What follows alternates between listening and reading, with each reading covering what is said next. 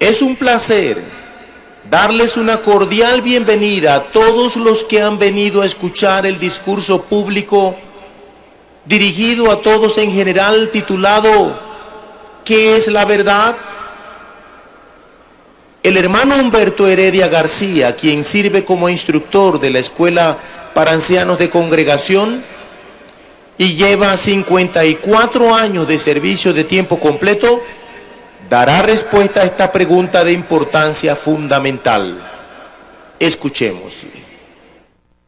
Usted que vino por primera vez, fue invitado para escuchar qué es la verdad. Ustedes que ya tienen años conociendo la verdad, vinieron a reafirmar, a seguir en su convicción de qué es la verdad. Pero para todos, ¿existe la verdad? Hoy día muchas personas no creen que exista. Algo que pudiera llamarse la verdad. Han visto tanta hipocresía, mucha falsedad les han contado tantas mentiras que han aprendido a dudar de todo lo que escuchan. Puede que al igual que Poncio Pilato pregunte con cierto sarcasmo, como se registra en el libro de Juan 18:38, ¿qué es la verdad? ¿Opina usted lo mismo? Ante todo, ¿Qué es la verdad? La palabra verdad se ha definido como algo que es digno de confianza, un hecho irrefutable y bien establecido. Mire usted, piense en este detalle. Un hecho irrefutable sobre la verdad es este. Quien se empeña en decir que la verdad no existe, se está contradiciendo. Pues es como si dijera, la verdad es que no existe la verdad. Pero hay muchos hechos que la ciencia ha demostrado, pruebas irrefutables de la ciencia misma esta demostración se da, por ejemplo, en este ejemplo. Vamos a analizar un ejemplo. En un certamen nacional celebrado en Polonia, se propuso una, una redacción con el título ¿Existe la verdad absoluta? Los organizadores añadieron la siguiente explicación la verdad absoluta no es imprescindible. Nadie la necesita. De hecho, no hay verdad absoluta. Agata, una muchacha de 15 años, aprovechó la oportunidad para exponer sus creencias como testigo de Jehová. Ella empezó su preparación pidiendo la ayuda de Jehová, lógicamente, ¿verdad? Para poder entender este punto tan importante. Después se puso a buscar información. Al final decidió basar la redacción en la atalaya del primero de julio de 1995. En su trabajo, Agata citó la pregunta que Poncio Pilato le hizo a Jehová o a Jesús, ¿qué es la verdad? A continuación, indicó que la pregunta que estaba realizada con cierta ironía equivalía a decir, ¿la verdad? ¿Qué es eso? No existe tal cosa. Agata explicó que la explicación del tema de la redacción, la recordó de una pregunta que había hecho Pilato. Entonces pasó a analizar la filosofía del relativismo, según la cual lo que es verdad para alguien quizá no lo sea para otra persona. Sin embargo, ambos pueden estar en lo cierto. Luego planteó preguntas como, ¿quién se atrevería a subir a un avión si no creyera que las leyes aerodinámicas son verdades absolutas? Después entró su argumentación en la Biblia, explicando por qué se puede confiar en ella. Entonces dijo, hay pruebas contundentes que respaldan la veracidad de la palabra de Dios. Agata terminó expresando su deseo de que quienes buscan con sinceridad la verdad absoluta tengan la paciencia que se necesita para encontrarla. Esta joven se dice que recibió un premio por su exposición. Entonces, entendamos bien este asunto. La ciencia comprueba que hay verdad. De otra manera, nadie se subiría a un avión, como lo explicó ella. Jesucristo creía que la verdad existe y afirmó que una de las razones por las que vino a la tierra fue precisamente para dar a conocer la verdad. Escuchemos cómo lo expresa él aquí en la palabra de Dios escrita, en el libro de Juan, en el capítulo 18 y en el versículo 37. Por favor, sírvase a abrir la Biblia en esa parte, capítulo 18, y entonces veamos el versículo 37. Al ir, al ir haciendo el análisis, piense en cómo Jesucristo se refería a la verdad. Por lo tanto, le dijo Pilato, bueno pues, ¿eres tu rey? Jesús contestó, tú mismo dices que yo soy rey. Yo para esto he nacido y para esto he venido al mundo, para dar testimonio acerca de la verdad.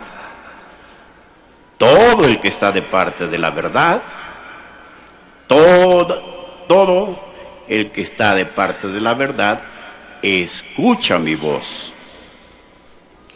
Qué manera tan sencilla y tan clara de exponer lo que era la verdad y el propósito que había tenido él al venir a la tierra. Dijo que la palabra de Dios es la verdad. A Jehová se le llama el Dios de la verdad. Jesús también habló de los beneficios que tendrían quienes creyeran la verdad. En el capítulo 8 del libro de Juan dice, conocerán la verdad. Todo el que conoce la verdad, todo el que estudia la verdad, todo el que entiende la verdad, va a ser libertado. Entonces, ¿cómo podemos encontrar la verdad? Esa es una pregunta muy, muy interesante. Justo antes de declarar que la verdad nos libertaría, Jesús explicó cómo podemos conocer la verdad. Y sería bueno recordar las palabras de Jesús en este caso. Libro de Juan, capítulo 8. Ahora vamos al capítulo 8, por favor, y analicemos dos versículos para poder dar entendimiento al argumento que estamos exponiendo. Capítulo 8, versículos 31 y 32, por favor. 31 y 32. De modo que Jesús siguió diciendo a los judíos que le habían creído, si permanecen en mi palabra, verdaderamente son mis discípulos y conocerán la verdad, y la verdad los libertará. Bueno, ahora qué conclusión tiene usted del argumento expresado aquí en el libro de Juan capítulo 8 versículos 31 y 32. Bueno, podemos conocer entonces la verdad. ¿Cómo? Si permanecemos en la palabra de Jesús, es decir, en sus enseñanzas. Apropiadamente en el discurso temático, usando la obra Perspicacia, se explicó que la verdad son las enseñanzas, todas las enseñanzas que tenemos como el reino, la resurrección, el rescate, etc. Es el conjunto de enseñanza. Hablando acerca de esto, en la clase de Galaad, el hermano Loch, de la escuela de Galaad, defensores de la verdad, él explicó que los cristianos son responsables de defender la verdad. Es decir, el conjunto de enseñanzas de la Biblia. Y debemos entender esto porque así es como se debe entender la verdad.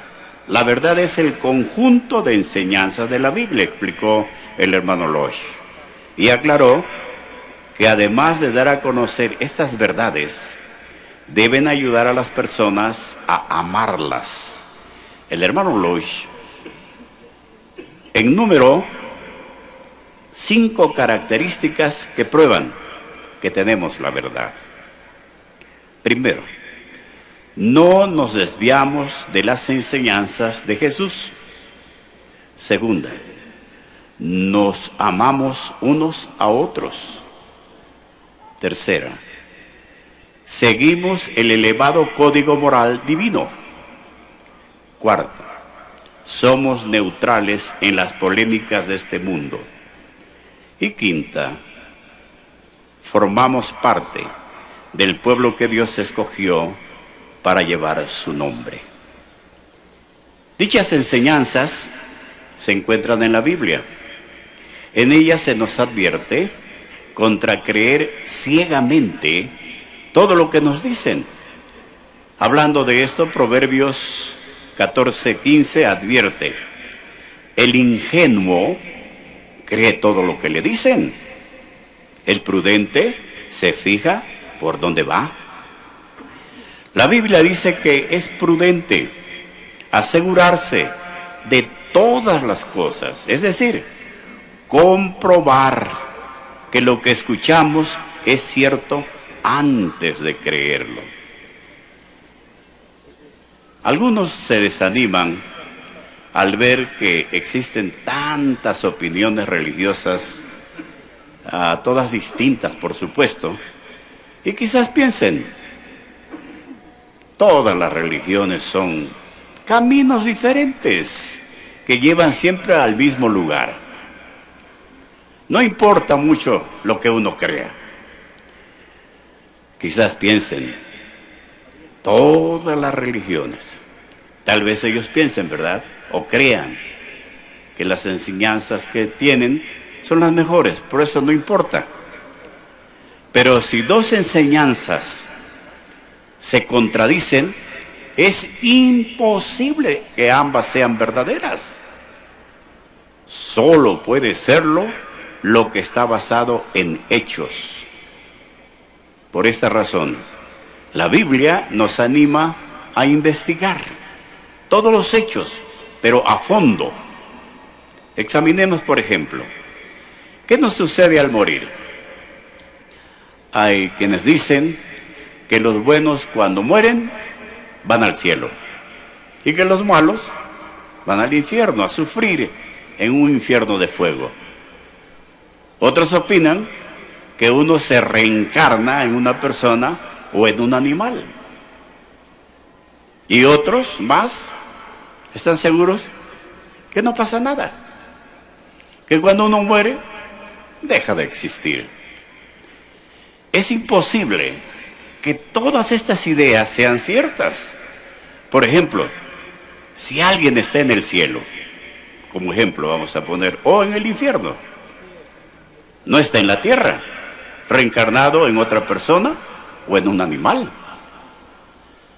Ahora, si investigamos los hechos en la palabra de Dios, veremos que hay dos conclusiones posibles.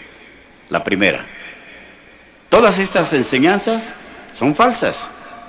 O segunda, solo una de ellas es verdad. ¿Qué dice la Biblia que sucede cuando alguien muere? La Biblia dice que Jesús trajo de vuelta a la vida a Lázaro cuando, cuando éste llevaba cuatro días muerto. ¿Qué nos confirma este relato? Bueno, este relato fue confirmado por testigos presenciales, algunos de los cuales no creían en Jesús. Cuando volvió a la vida, ¿qué pasó con Lázaro? Bueno, Lázaro no contó que hubiera estado en el cielo o en otro lugar. Al morir, dejó de existir. Estaba inconsciente, como en un sueño profundo. Cuánto nos tranquiliza saber que nuestros seres amados no están sufriendo en ningún lugar, porque como dice la Biblia, están durmiendo en la muerte. La Biblia ofrece la esperanza de que los muertos volverán a vivir. Usted conoce muy bien la palabra de Dios en Juan 5:28, pero en esta ocasión abra su Biblia en Hechos 24:15. Y vamos a hacer un pequeño análisis de esta declaración. Capítulo 24 y entonces el versículo 15. La lectura de la Biblia dice, y tengo esperanza en cuanto a Dios, esperanza que estos mismos también abrigan, de que va a haber resurrección, así de justos como de injustos. Tanto los justos como los injustos, según la Biblia, resucitarán en la tierra y esa estará convertida en un paraíso. La Biblia llama justos a quienes tuvieron la oportunidad de obedecer a Jehová y se esforzaron por hacer lo correcto, aunque no eran perfectos. Entre los injustos están los que nunca tuvieron la oportunidad de conocer a Dios. Gracias a la resurrección, ellos tendrán por primera vez la oportunidad de hacerlo. Qué amoroso es Jehová al darle a todos la oportunidad de conocerlo. Pero ha resucitado alguien alguna vez. Jesús se apareció a cientos de personas luego de haber sido resucitado. Él murió y al tercer día resucitó. Esta es la garantía segura de que habrá una resurrección. Muchas de las personas que estuvieron dispuestas a arriesgar la vida en defensa de la fe que tenían en la resurrección de Jesús son una prueba contundente de que Jesús había resucitado de entre los muertos. ¿De verdad es posible que alguien pueda volver a vivir? Si aceptamos que existe un creador? Bueno, la lógica contundente, razonable de la Biblia misma nos los asegura. Si aceptamos que existe un creador, es lógico. Y la lógica es el buen pensar, creer que Jehová Dios tiene el poder y que logrará traer a la vida a las personas. ¿Cómo lo sabemos? Bueno, para volverlos a la vida, a estos muertos, vamos a hacer una comparación. Cuando su casa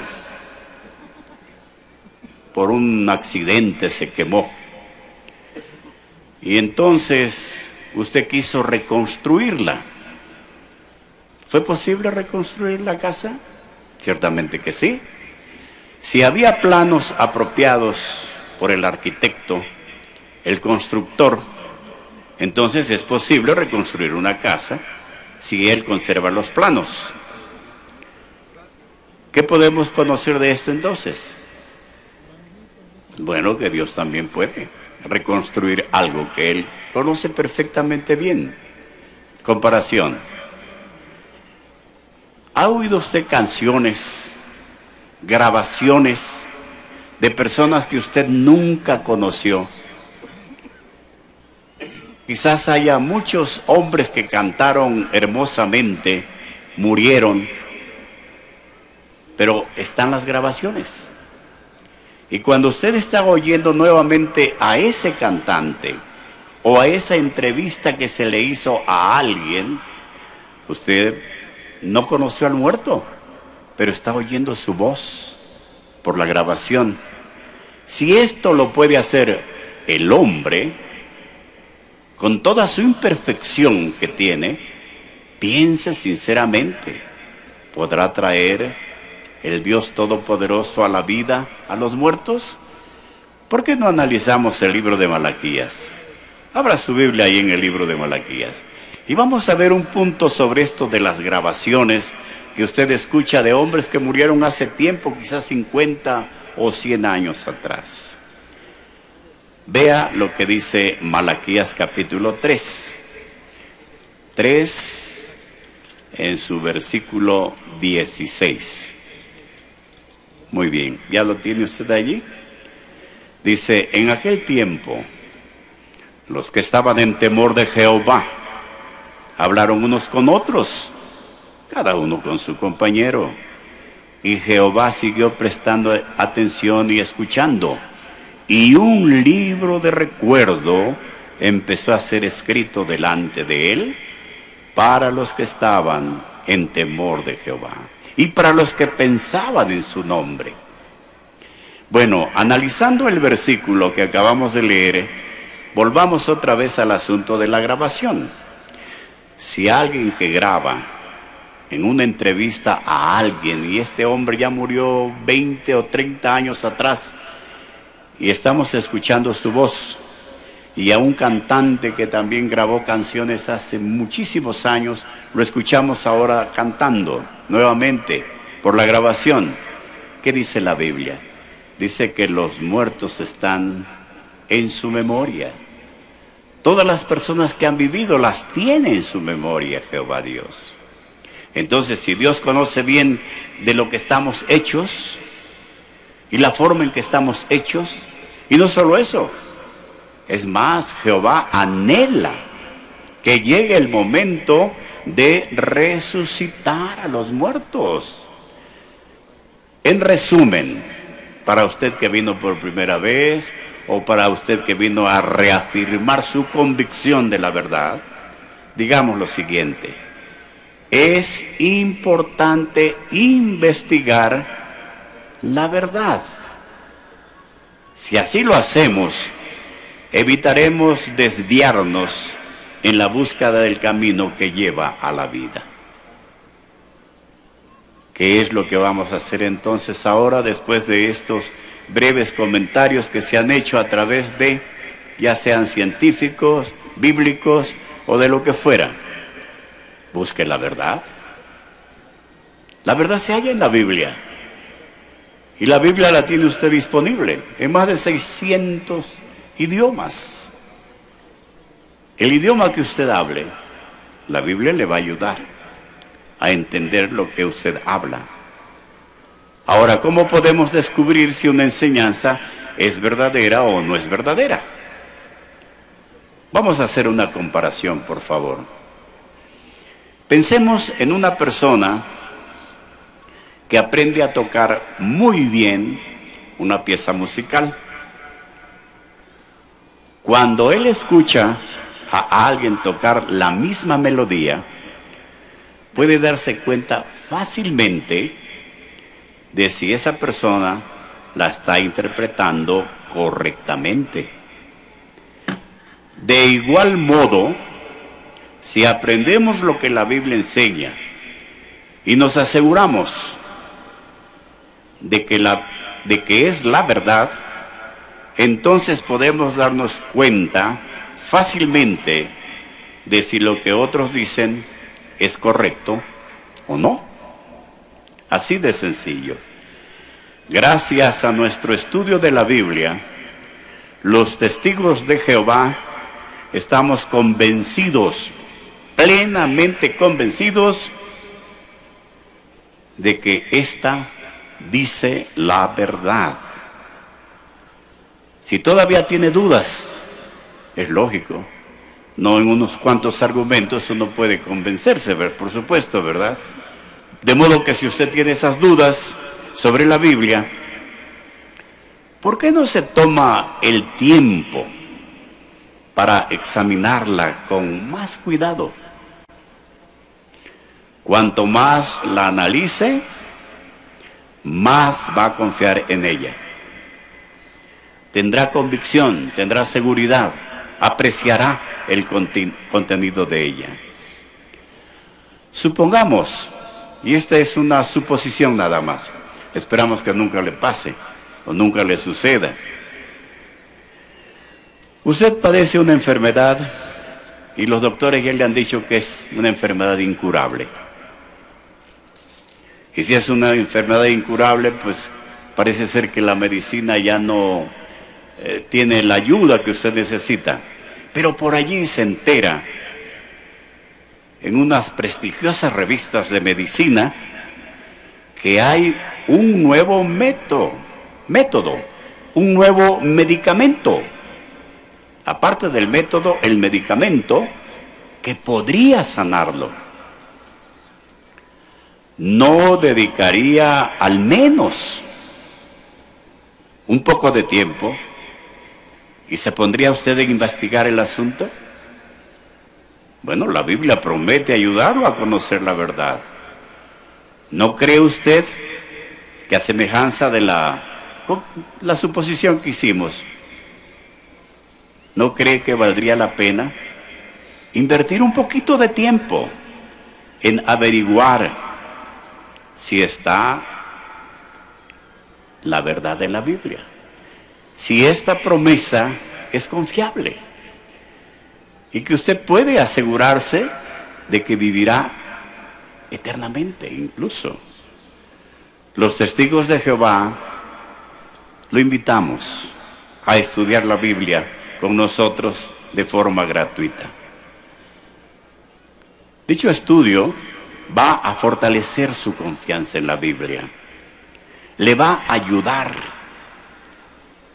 a comprender la verdad que se encuentra en sus páginas. Y qué acertadas van a ser aquellas palabras que se dijeron hace casi dos mil años. Conocerá la verdad y la verdad lo va a libertar. Así se dijo. Eso es lo que va a lograr el estudio eso logrará al estudiar usted la palabra de Dios, fortalecerse para confiar en ella. No tenga duda de lo ciertas que son las palabras de, Jesús. Conocerán la verdad y la verdad los libertará.